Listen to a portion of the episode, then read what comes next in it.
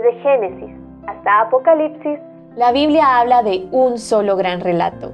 La historia de Dios y su plan redentor en la persona de su Hijo, Jesucristo. Te invitamos a escuchar este extracto de la Biblia devocional centrada en Cristo, presentada por Lifeway Mujeres y Biblias Holman.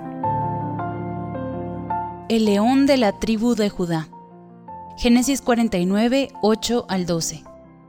Cuando consideramos lo que ha sucedido hasta este punto en la historia, notamos que se destaca una y otra vez la soberanía de Dios. Vemos que Dios salvó a Noé, estableció la línea de la fe a través de Sem, levantó a Abraham y luego a Isaac. Al leer la narración sobre Jacob y Esaú, observamos que Dios preserva esta línea no a través del primogénito, como era la costumbre en aquellos días, sino a través de Jacob.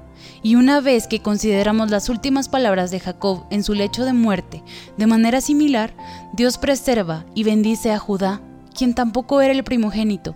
La bendición de Rubén se transfiere a Judá, lo cual resulta sorprendente luego de leer el capítulo previo. No esperaríamos que Jacob bendijera a Judá, pero lo hace revelándole un futuro totalmente prometedor. Dios de forma soberana escoge a la tribu de Judá para llevar a cabo sus propósitos. Dios es soberano, siempre lo ha sido, aun en aquellas situaciones que no cumplen el orden natural, aun en medio de circunstancias poco favorables, aun en contra de la tradición y la cultura. Dios siempre llevará a cabo sus propósitos. La soberanía de Dios sobre todas las circunstancias es una verdad maravillosa a la cual podemos aferrarnos y que nos da esperanza. En este pasaje profético, al final de Génesis, notamos que Dios preserva la línea del reino que incluye a David, a Salomón y a su dinastía, y que culmina con el reinado del Mesías. Tal como lo vemos en el versículo 11, se predice que el hijo más grande de Judá, Jesucristo, reinará sobre un reino tan magnífico que el vino será tan abundante como el agua.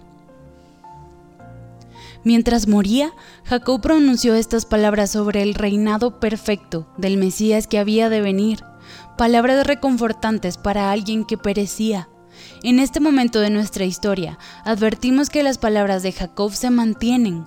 Miramos cómo Dios de manera perfecta revela a Cristo a través de la línea de Judá. Cristo, el león de Judá, que nos salva por causa de su vida perfecta, su muerte sacrificial y su resurrección.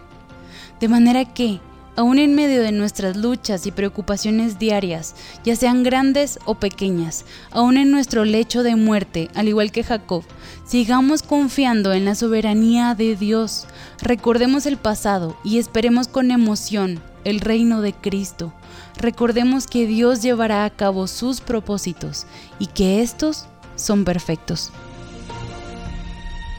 Para conocer más recursos relacionados a esta gran historia, visita www.centradaencristo.com.